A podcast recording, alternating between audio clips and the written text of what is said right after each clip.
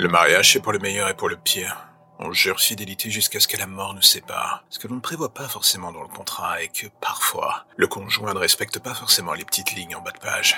J'entends par là prendre en compte la fin de la relation pour cause de décès naturel, accidentel ou bien volontaire. J'aimais ma femme de tout mon cœur et même plus. Le problème est qu'elle aussi. Personne n'avait prévu qu'en ce 1er janvier 2021, une maladie en place depuis un an allait d'un coup muter d'une nouvelle manière et balayer une grande partie de l'humanité.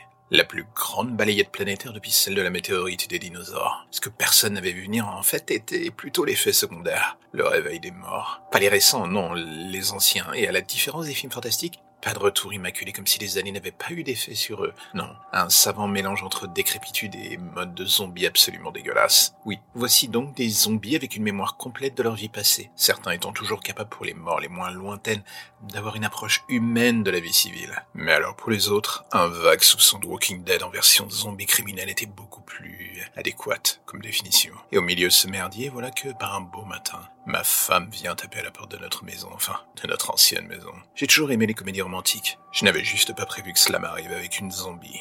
Et là, je vous le demande, quelle aurait été votre première réaction? Fermer la porte au nez de votre femme, lui dire de foutre le camp, la regarder en hurlant, ne pas pouvoir arrêter de se dire que le doux visage un peu décomposé vous donne envie de vomir? Tellement de choix, et si peu de portes de sortie.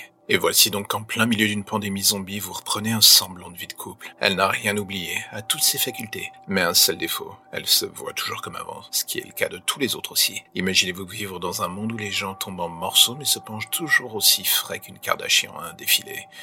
C'est particulier, je l'admets. Les semaines et les mois passent et vous êtes à deux doigts de vous dire que la vie pourrait presque reprendre. Même si une petite voix dans un coin de votre tête vous dit que c'est absolument stupide de penser cela. Et soudain, aux infos, voilà que les premiers cas arrivent. Les mutations reprennent. Mais cette fois-ci chez les zombies. Ceux qui étaient normaux deviennent désenragés, ceux qui l'étaient déjà atteignent un seuil de sauvagerie quasiment inhumain. Et voilà que la pression vous tombe dessus. Ce petit foyer qui semblait se remettre en place, va-t-il soudain partir en miettes C'est la question que vous posez. Vous regardez votre femme d'un drôle d'œil, elle aussi d'ailleurs. Le genre de celui qui vous labellise comme un steak sur pâte. Vous commencez à vous méfier d'elle, ne plus la laisser vous approcher. Sa décomposition qui était jusque-là stable s'accélère d'un coup, plus le moindre doute. Nous sommes le 14 février, la Saint-Valentin, sa date favorite. Au fond de vous, quelque chose vous dit de ne pas rentrer chez vous ce soir. L'ambiance dans le quartier a changé. Il y a eu des morts inexpliquées cette semaine, et les gens savent que votre femme est une zombie. Ce que vous lisez dans leurs yeux est autant de la haine pour vous que pour elle. Mais dans ces moments-là, vous repensez à celle que vous avez épousée et vous tentez d'oublier.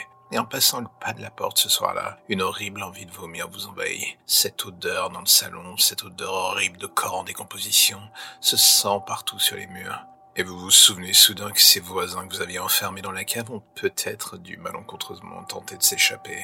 Et à en juger par les cadavres qui jonchent le sol, ils n'ont pas réussi leur tâche. Vous prenez votre courage à deux mains et en fermant la porte vous lancez un timide.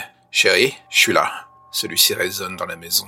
Et au bout de quelques secondes, ce grognement sourd dans la cuisine vous indique qu'elle aussi. Une belle soirée s'annonce. Qu'est-ce que l'on ne ferait pas par amour?